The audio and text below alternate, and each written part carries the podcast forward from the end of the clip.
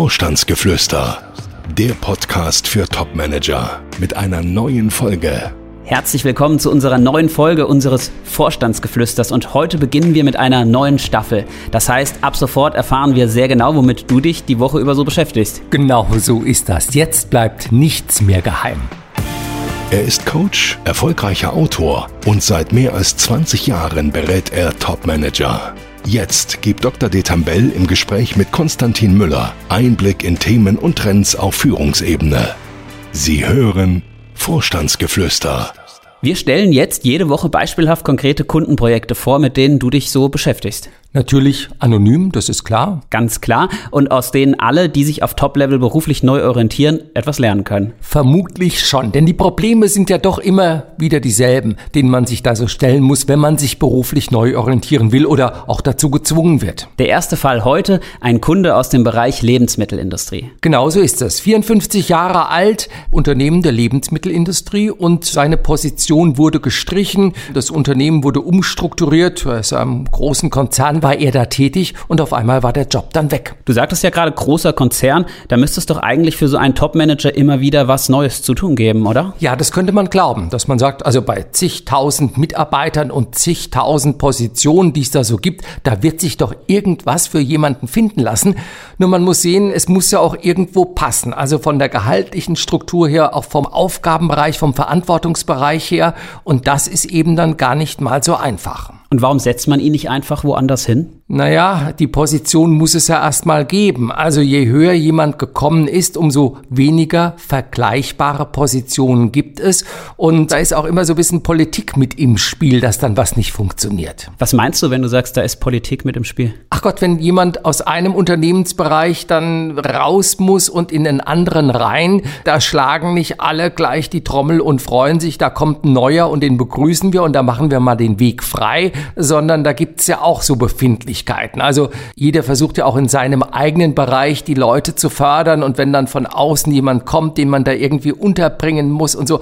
Also das ist ein schwieriges Thema. Ich stelle es mir aber für das Unternehmen auch gar nicht so einfach vor, einen solchen Topmanager loszuwerden. Nee, das ist nicht ganz so einfach und da muss man mal so ein bisschen überlegen, wie das Ganze dann gehen kann. Also häufig versucht man dann ja äh, Leute so ein bisschen mürbe zu machen. Das heißt also, man deutet ihnen mal an, dass es vielleicht nicht so recht weitergeht weitergehen kann. Ein paar Wochen später deutet man das dann nochmal etwas intensiver an und fragt schon mal, ob man dann mal ein Aufhebungsvertragsangebot machen könne und so weiter und so weiter. Also so über die Wochen, über die Monate entwickelt sich das und dann versucht man in der Tat, ja, jemanden loszuwerden, wenn es nicht intern weitergehen kann. Und was war das Problem bei ihm? Auch zum einen das Alter. Also 54 Jahre, da ist man, obwohl ich ja nun auch 54 bin, da ist man nicht mehr taufrisch, zumindest von Sicht von außen außen her. Man selber fühlt sich natürlich noch wie 18, vielleicht wie 19, aber äh, nee, von außen betrachtet sagt der eine oder andere, ach Gott, 54,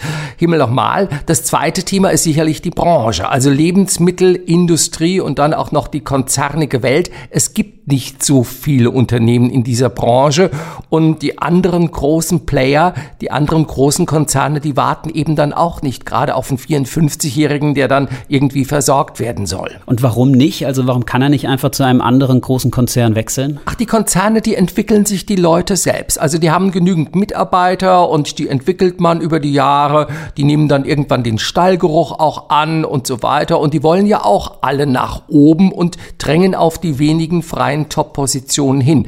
Und da ist im Grunde, es besteht keine Notwendigkeit von außen jemanden zu nehmen. Es gibt einfach den Bedarf nicht. Und zum anderen, warum sollte man jemanden von außen nehmen, der dann auch einen anderen Stallgeruch mitbringt, wenn man doch im eigenen Unternehmen bereits genügend fähige Leute hat, die man über die Jahre ja auch entwickelt hat? Ja, das klingt logisch, aber klingt auch fast so, als wäre seine Karriere damit dann zu Ende. Ach, nicht unbedingt. Er kann ja auch in mittelständische Unternehmen wechseln. Also wenn man an Mittelstand denkt oder über Mittelstand redet, dann glauben ja viele, es ging so um piefig kleine Unternehmen, 20, 30 Leute oder so, aber das ist ja nicht so. Deutschland ist mittelständisch. Also wenn man mal schaut, wie viele Konzerne gibt es überhaupt eigentlich nur in der Dachregion äh, wenige. Also es gibt äh, ca. 320, 330 Unternehmen mit mehr als 10.000 Mitarbeiter. Wenn man insgesamt mal überlegt, 3,8 Millionen gibt's in der Dachregion. Klar, da sind dann auch die Ein-Mann-Betriebe dabei. Aber kurzum, es gibt sehr, sehr viele mittelständische Unternehmen und da kann er reinwechseln. Man muss natürlich auf eines achten, es darf nicht zu klein werden. Ansonsten ist auch sein Gehalt nachher einfach nicht zu finanzieren und auch das, wofür er sein Geld wert ist, gibt's da einfach nicht zu tun, wenn der Laden zu klein ist. Ja, und wie wäre es, wenn er sich beim Gehalt etwas bescheidener zeigt? Ja, vielen scheint das in der Tat die Lösung zu sein, aber es ist keine Lösung, denn man muss immer eines sehen. Das Gehalt und der Aufgaben, der Verantwortungsbereich, das ist doch eine ziemliche Einheit. Also man zahlt ja jemandem nicht so viel Gehalt, weil er netter Kerl ist oder weil das eigene Unternehmen eben so groß ist, sondern weil auch der Aufgaben- und Verantwortungsbereich dieses Gehalt rechtfertigt. Heißt also andersrum, wenn man im Gehalt zurückgeht, und da meine ich jetzt nicht paar wenige tausend Euro im Jahr, sondern wirklich einen ordentlichen Schluck weniger aus der Pulle nimmt, dann ist auch der Verantwortungsbereich kleiner. Und warum sollte man jemanden, der bisher viel Verantwortung hatte, ihm auf einmal weniger Verantwortung geben und dann auch noch davon ausgehen, dass er sich darüber freut und Vollgas gibt? Also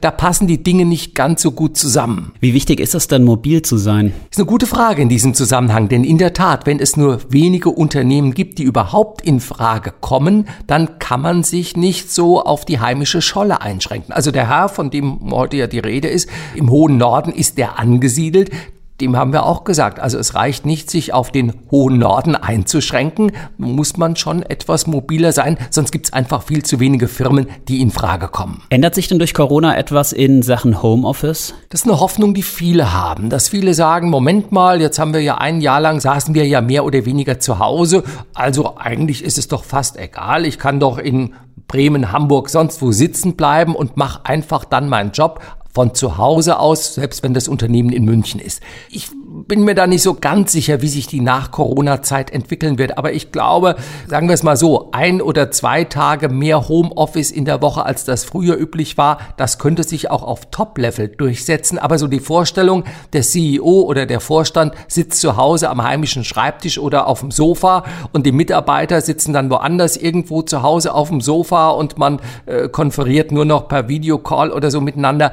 Also ich glaube, so wird es nicht kommen. Kurzum, Mobilität wird auch nach Corona ein Thema sein. Man wird doch die meiste Arbeitszeit im Unternehmen als Führungskraft zumindest verbringen müssen. Der Kunde kommt ja aus dem Bereich Lebensmittelindustrie. Könnte er nicht auch in einer anderen Branche arbeiten? Naja, Gott, ich sag's mal so, er war lange Jahre in der Lebensmittelbranche tätig. Und wenn man jetzt mal so überlegt, 54 und er will ja auch ein entsprechendes Einkommen wieder generieren und eine entsprechende Verantwortung übernehmen, Warum sollte er in anderen Branchen große Chancen haben? Da gibt's ja auch genügend Top-Manager, die dann eben auf die wenigen Top-Positionen schielen und die gerne hätten. Also, wenn man mal Lebensmittelindustrie hernimmt, läuft ja so unter dem Begriff äh, Fast Moving Consumer Goods. Food, Konsumgüter, Kosmetik, OTC, all diese Geschichten, das geht alles. Aber ich glaube, viel weiter rechts und links äh, wird man nicht schauen können, sonst äh, passt das Ganze nicht gut zusammen. Okay, das heißt, für ihn geht es jetzt weiter in der Konsumgüterindustrie. Ja, und wie gesagt, da gibt's genug, wenn man sich nicht zu sehr einschränkt. Da wird es genügend Firmen geben im gehobenen Mittelstand, so wie ich das nenne, also paar tausend, aber nicht unzählig zigtausend, zwanzig, dreißigtausend Mitarbeiter, so in diesem mittleren Bereich. Da gibt's genug und ähm, hat ja eine gute Ausbildung. Nein, nein, das geht schon gut voran. Und von der Konsumgüterindustrie geht's jetzt ganz weit weg, nämlich in die Management-IT-Beratung. Das zweite Projekt, das du darstellst, spielt genau in diesem Umfeld. Genau, der Herr ist 49, kommt nicht aus dem hohen Norden, sondern aus dem Rhein-Main-Gebiet, verdient seine 240, 250.000 Euro. Und da ist Folgendes passiert. Das Unternehmen, in dem er war, die haben ein zweites Unternehmen dazu gekauft und ja, auf einmal war er seinen Job los. Warum hat ihn das neue Unternehmen denn nicht weiter beschäftigt? Zwei Unternehmen schließen sich zusammen und auf einmal hat man Doppelstrukturen. Das heißt, man hat ähm, ja, wie soll ich sagen, jede Position mehr oder weniger ist fast doppelt besetzt, weil das andere Unternehmen hat ja ähnliche Personen auf ähnlichen Positionen und dann überlegt man, wer muss gehen am Ende des Tages. Das Problem war auch bisschen, man hat ein Unternehmen dazu gekauft, was größer war als das eigene. Und dann ist auch so ein bisschen klar, dann hm, würfelt man oft und der ein oder andere, ja, der muss dann einfach gehen, ja. Jetzt hast du mir, bevor wir den Podcast aufgenommen haben, schon verraten, dass dieser Herr, bevor er zu euch kam, schon ein halbes Jahr freigestellt war. Was hat er denn in der Zeit gemacht? Na, zum einen hat er seinen Schock verarbeitet, weil das muss man schon sehen. Man rechnet ja mit vielem, aber dass auf einmal der eigene Job weg ist, das ist selbst für Top-Manager dann doch oft noch eine Überraschung, wobei man eigentlich damit jeden Tag rechnen muss. Und dann hat er das gemacht, was erstmal naheliegend ist. Er hat versucht, auf eigene Faust, über das eigene Netzwerk, über Bekannte, über ehemalige Vorgesetzte, was auch immer, einen neuen Job zu finden. Und natürlich, er war auch immer mal wieder in Headhunter-Suchprozessen mit drin. Man hat ihm immer wieder wieder gesagt, er hat beste Chancen, er steht ganz oben auf der Liste. Und am Ende wurde es dann doch immer wieder der berühmte äh, zweite Platz. Also da ist nichts draus geworden. Stichwort Headhunter, warum kam da nichts bei raus? Ach Gott, er hatte ja einen attraktiven Lebenslauf, einen attraktiven Hintergrund. Daher, ähm, ich sag's mal so, die Headhunter haben den immer gerne auf die Longlist gesetzt, auf die Liste, die man dem Unternehmen erstmal vorlegt und mit ihm hat man sich nicht blamiert. Zum Teil hat es auch in die Shortlist geschafft, aber dann so am Ende, dann hat's eben dann doch nicht immer so äh, gut gepasst. Dann waren dann doch andere passender von der Branche, vom Einkommen her, von was auch immer. Und dann ist er rausgeflogen, ja. Was war denn bei ihm das Problem? Ach, im Grunde, er kam ja aus der Management-IT-Beratung, also aus der Beratung und jetzt wollte er ins operative Management rein und das ist immer schwierig. Warum? Also ich kenne in meinem Bekanntenkreis viele, die bei großen Beratungsunternehmen ihre Karriere begonnen haben und die danach dann auch ohne Probleme einen neuen Job außerhalb der Beratung gefunden haben. Ja, Vermutlich hast du in deinem Bekanntenkreis auch eher jüngere Leute und da ist das kein Problem. Also wenn man jung ist und die ersten drei, vier, fünf Jahre in der Beratung verbringt, dann kommt man da gut wieder raus. Ist man über 50 und war lange Jahre in der Beratung, dann stellt sich das etwas anders dar. Und warum macht er nicht in der Beratung weiter? Es gibt einfach zu wenig Unternehmen, die auch in diesem Beratungsumfeld, in dem er tätig ist, von den Projekten her ihm wirklich was anbieten könnten. Was war für euch so die größte Herausforderung bei dem Projekt? Ach, es gab ja viele Herausforderungen. Also eine habe ich gerade schon gesagt, aus der Beratung ins Operative rein, das war eine. Eine ganz andere, scheinbar erstmal nebensächliche, er konnte einfach schlechtes Englisch. Wie das denn? Also ich dachte, alle Top-Manager würden bestens Englisch sprechen. Ja, das könnte man so annehmen. Aber das ist weit gefehlt. Also viele können zwar Englisch gut lesen, aber so der aktive Wortschatz, der ist dann doch über die Jahre nicht selten ziemlich eingerostet. Okay, was gibt es da für Möglichkeiten? Ganz simpel, Intensivkurs. Sich einfach mal anmelden, vier oder sechs Wochen. Es gibt English for Business oder wie das alles da so heißt. Und da lernt man doch, wenn man wirklich mal vier oder sechs Wochen lang nur Englisch spricht den ganzen Tag. Irgendwann ab Woche fünf fängt man dann auch an, nachts Englisch zu träumen. Also das äh, haben wir ihm auch in der Tat empfohlen, diese Zeit, diese Wartezeit auf den neuen Job wirklich auch damit gut zu füllen. Und wie ist das Projekt ausgegangen? Was konntet ihr für ihn tun? Jede Menge. Natürlich. Es ging am Ende wieder weiter. Wir haben überlegt, was macht ihn aus? Aufbauarbeit, Business Development, Prozessgestaltung, Implementierung, all diese ganzen Dinge. Ähm, da war er gut drin. Das haben wir nach vorne gestellt und dann, ja, die richtigen Firmen zum richtigen Zeitpunkt angesprochen, auch die richtigen Zielpersonen erwischt. Thema erledigt, Haken dran.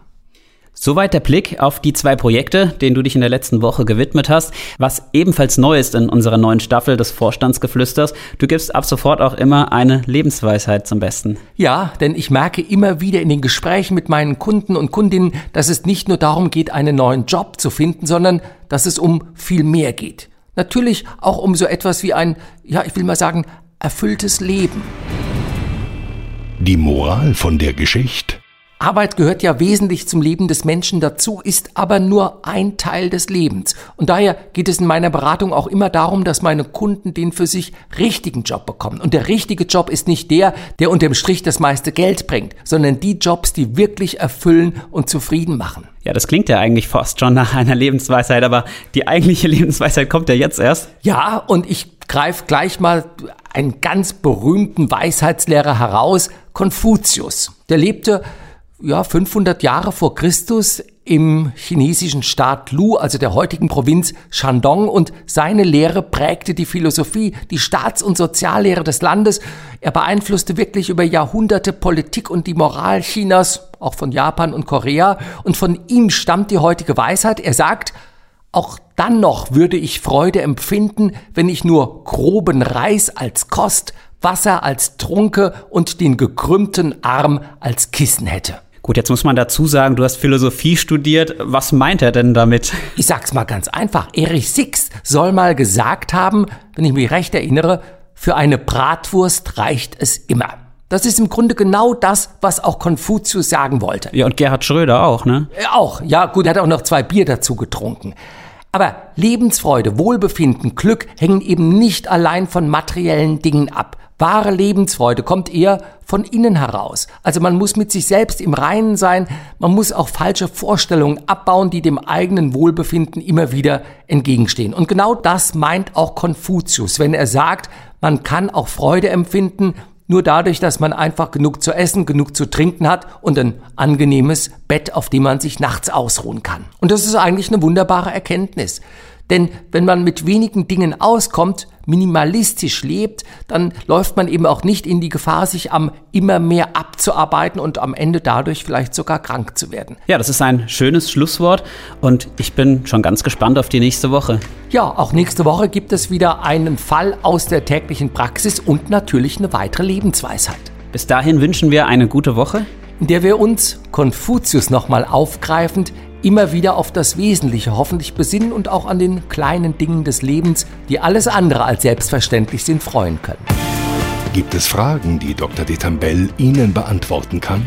Schreiben Sie uns. Unsere E-Mail-Adresse podcast.vogel-detambell.de Folgen Sie uns und schalten Sie nächste Woche wieder ein. Vorstandsgeflüster